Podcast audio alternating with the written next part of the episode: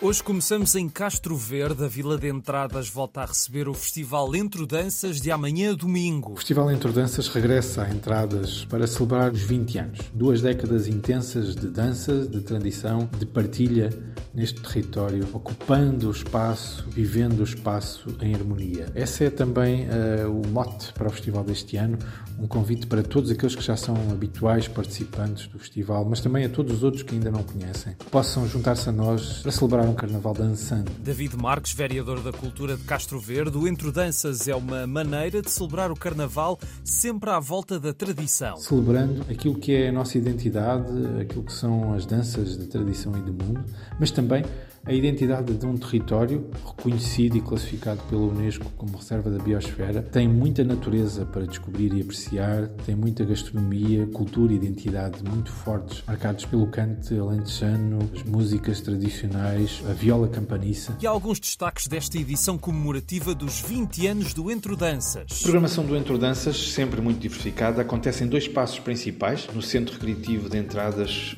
onde acontecem oficinas de dança, workshops e os bailes, bailes com projetos portugueses e internacionais que vão animar as noites de 9, 10 e 11 de fevereiro.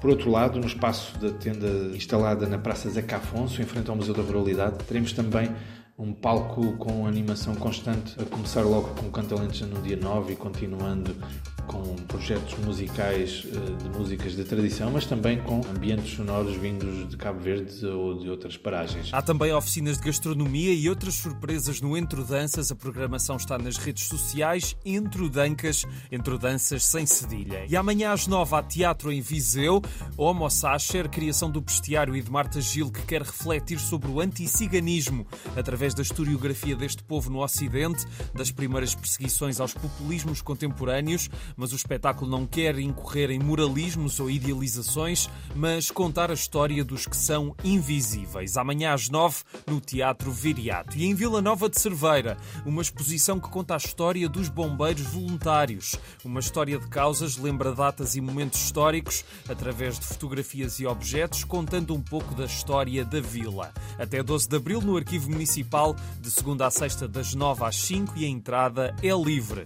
E na Covilhã há outra exposição mas de pintura neo-expressionista, chama-se Sorry, reúne trabalhos de Helénio Mendes, ou Helénio com dois L's, artista nascido na Guiné-Bissau, vive em Portugal há cinco anos e esta é a terceira vez que se apresenta na Galeria António Lopes, mais uma oportunidade para descobrir a sua arte, que o próprio define como uma expressão livre e crua, influenciada pela arte tribal africana e por artistas como Amadeu de Sousa Cardoso e Mário Rita, num reflexo da vida no mundo físico, em contraste com imagens do subconsciente até 29 de fevereiro, de terça a domingo, das 10 às 6, na Galeria António Lopes. Agora tenho duas propostas no Centro de Artes da Águeda. Amanhã às 9h30, Bantu, a nova criação do coreógrafo Vitor Hugo Pontes, com sete bailarinos portugueses e moçambicanos a conduzirem-nos pela linguagem universal da dança, num ponto de encontro entre dois países com afinidades e memórias comuns. E no sábado, também às 9h30, o regresso de Ricardo III no comboio das 9h24.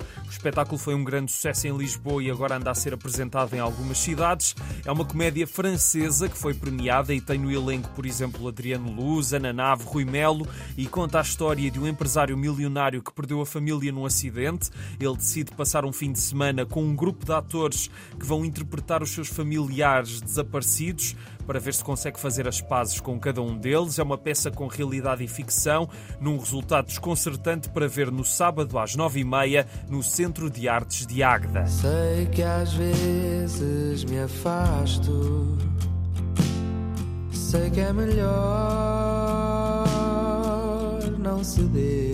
Olá a todos, eu sou o Piro dos Cassete Pirata e trago-vos novidades. O nosso novo single sai já dia 9 de Fevereiro, chama-se Tens o Meu Coração e é uma canção sobre reconciliação, sobre autoanálise e sobre conseguirmos proteger quem nos ama dos nossos lados mais sombrios. É o terceiro single de avanço do nosso novo disco que sairá em maio deste ano e que se irá chamar A Família. Um novo single e mais concertos. Já no próximo dia 10 de Fevereiro estaremos em Almada e no dia 16 de Março em Famalicão. Para os mais curiosos, nestes concertos já poderão ouvir em primeira mão algumas das músicas do novo disco. Temos mais novidades para breve, por isso sigam-nos nas nossas páginas nas redes sociais para estarem a par de tudo. Até já. Até já, ou melhor dizendo, até sábado às nove no Teatro Municipal Joaquim Benite, em Almada. E a fechar, em Lisboa, na Casa da Imprensa, há uma exposição com cartoons de Cristina Sampaio. É um retrato de 2023 através do olhar humorístico de uma das grandes cartunistas portuguesas, para ver na Casa da Imprensa até 1 de março, de segunda a sexta, das 10 às 6, e a entrada é livre. E é tudo por hoje. Um grande abraço e até amanhã.